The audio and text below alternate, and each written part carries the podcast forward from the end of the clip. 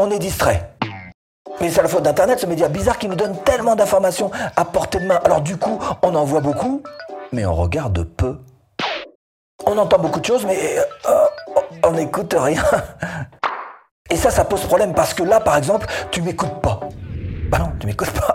Hein Et pourtant, c'est dommage parce que je vais te dire plein de choses très intéressantes pour tes vues. Et si tu micro-siestes, eh ben, tu vas louper absolument tout ce que je vais te proposer pour t'aider. Et si en plus t'as pas la patience d'aller jusqu'au bout, bah tu louperas le meilleur, parce que je garde toujours le meilleur pour la fin. Steph, tu m'as dit la dernière fois que YouTube c'était un petit peu comme un grand labyrinthe, mais qu'il y avait quand même euh, trois portes de sortie. Exact, et je vais te parler de la première, la première porte. Et j'ai d'ailleurs une très bonne nouvelle pour toi. Écoute bien cette phrase. L'essentiel est dans la simplicité. Je vous présente l'équipe de France de football. L'équipe de France, retour de sa victoire en Coupe du Monde en 2018. Bon, Pogba fait le show, mais si vous écoutez bien, celui qui est réclamé, c'est N'Golo Kanté. N'Golo Kanté, le timide. N'Golo Kanté, l'homme simple. N'Golo Kanté ou l'éloge de la simplicité, où l'on apprend d'ailleurs que le milieu de terrain a été invité le 2 septembre par un fan de Chelsea, de son équipe, donc au banquet de mariage de sa fille. Probabilité pour qu'il aille euh, proche de zéro normalement. Il était invité, il y est allé, il a fait des millions de selfies. Cette simplicité. N'Golo Kanté, l'homme simple, au football simple, et qui est pressenti, pourquoi pas, pour être le prochain ballon d'or. Remarquez que j'aurais pu vous citer Albert Einstein qui a dit Dans la confusion, trouvez la simplicité. Est-ce qu'avec cette phrase j'aurais eu le même poids Je suis pas sûr. Mais si j'ai réussi à vous convaincre que la solution à votre manque de vue est dans la simplicité, alors on va pouvoir sortir votre chaîne de ce grand labyrinthe qu'est YouTube. Et la première porte de sortie pour vous de ce grand labyrinthe qu'est YouTube, c'est le sujet. Première porte, le sujet fait tout. Alors quels sont les critères pour trouver un bon sujet de vidéo? Il vous faut un sujet qui soit tout neuf. Ça doit être un véritable cadeau de Noël pour vos spectateurs. Mais attention, ça peut aussi être un vieux sujet, mais remis à neuf. 324 mètres de hauteur, troisième site culturel payant le plus visité en France, la Tour Eiffel. Ça date de 1887 le machin, c'est un vieux sujet, mais il y a toujours 6 millions de visiteurs payants par an. Bien sûr, ils l'ont remis à neuf plusieurs fois, et c'est ce qu'il a fait durer d'ailleurs. Donc trouver des vieux sujets, mais remis à neuf, ça marche. Mais aussi, et si vous cherchez à créer votre business en ligne à domicile, abonnez-vous. Mais aussi, trouver des sujets déjà traités et éclaircis par un angle différent. Donc c'est facile à comprendre. Il vous faut absolument de la simplicité et trouver les bons sujets. Et souvent les bons sujets sont à base de nouveautés de la thématique de votre chaîne. Donc essayez de bien vous ancrer ça fort dans la tête parce que ça c'est la première des trois portes qu'on va pouvoir ouvrir pour avoir plus de vues rapidement et facilement. Ok, donc prendre du temps pour trouver un bon sujet n'est pas perdre du temps. Bon, alors une fois que j'aurai les trois portes, je suis sûr qu'il va me manquer un truc. Hein? Il va manquer un truc? Oui, bah attends, je t'en parle. Hein D'abord la deuxième porte. D'abord, je t'emmène sur Netflix. Tiens, regarde, nouveauté, c'est écrit en rouge, que des nouveaux épisodes partout.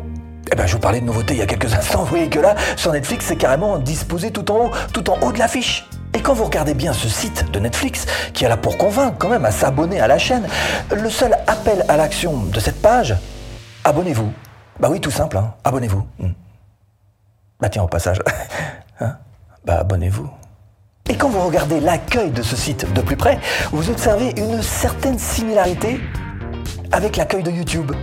Et comme sur YouTube, on peut cliquer sur ces vignettes pour voir euh, la série en question. On vous explique. On vous offre d'ailleurs même une bande-annonce. Un petit peu d'ailleurs comme quand on passe notre souris sur la vignette de YouTube. Dont trois choses sont à noter ici. Première clé, le point d'entrée pour Netflix. Le point d'entrée pour devenir un client de Netflix. C'est quoi? C'est la vignette. Et regardez bien ce type de vignette. Ça vous rappelle rien? Bah oui, YouTube, clairement si vous aussi vous voulez avoir des clics sur vos vignettes, bah ce serait peut-être bien de s'inspirer de ce qui se fait sur Netflix. Et retrouvez en description de cette vidéo absolument toutes les formations offertes. Bah, ce serait peut-être bien de s'inspirer de ce qui se fait sur Netflix, réagir un petit peu comme s'il s'agissait d'une affiche de cinéma. En tous les cas, vous imprégnez littéralement de cette manière de faire. Et la deuxième chose qu'on peut remarquer, c'est tout simplement la simplicité de ces miniatures. Un visage, un titre et de l'émotion. Et vous savez que le taux de clic est juste primordial pour avoir des vues sur vos vidéos.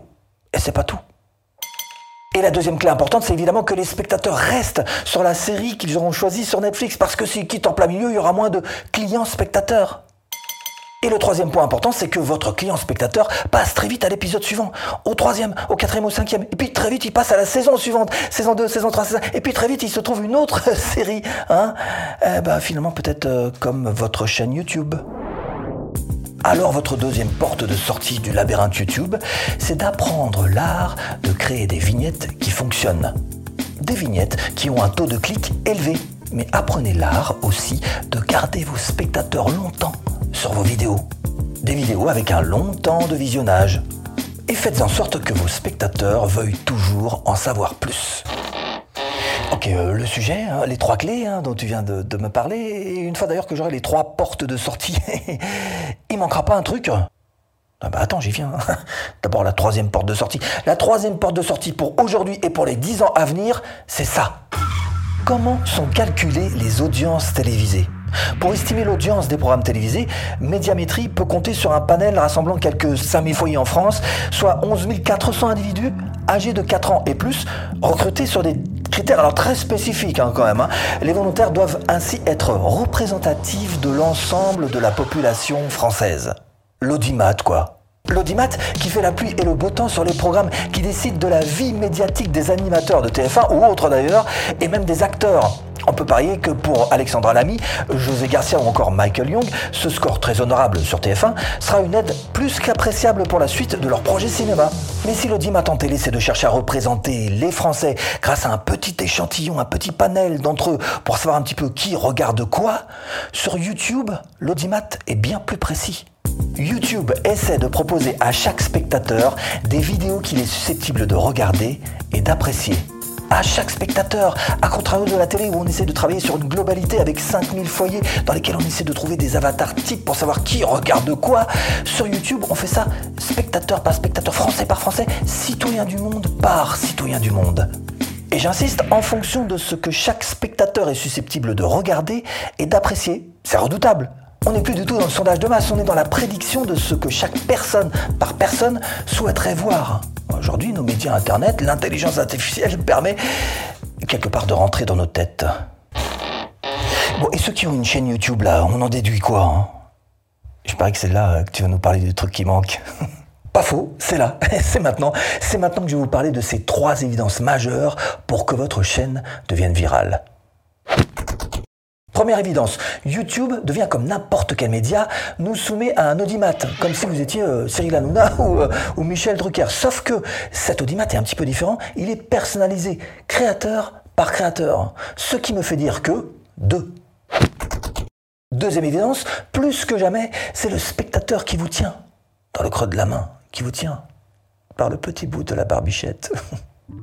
Et troisième évidence, comme le dit YouTube lui-même, quelle que soit votre thématique de chaîne, aucun format n'est favorisé. Il va falloir suivre le comportement des spectateurs en tenant compte, entre autres, de ces éléments, à savoir le contenu qu'ils regardent, le contenu qu'ils ne regardent pas, le temps qu'ils passent à regarder des vidéos, les mentions j'aime, j'aime ou j'aime pas, les commentaires pas intéressés, alors pour avoir plus de vues, à toi de traiter tes spectateurs avec autant d'attention que le font des TF1 ou des Netflix. Et si vous voulez aller plus loin et vivre de votre chaîne YouTube, eh bien je vous mets là-dessous ou en premier lien de description une formation offerte. A tout de suite. Et si tu cliques.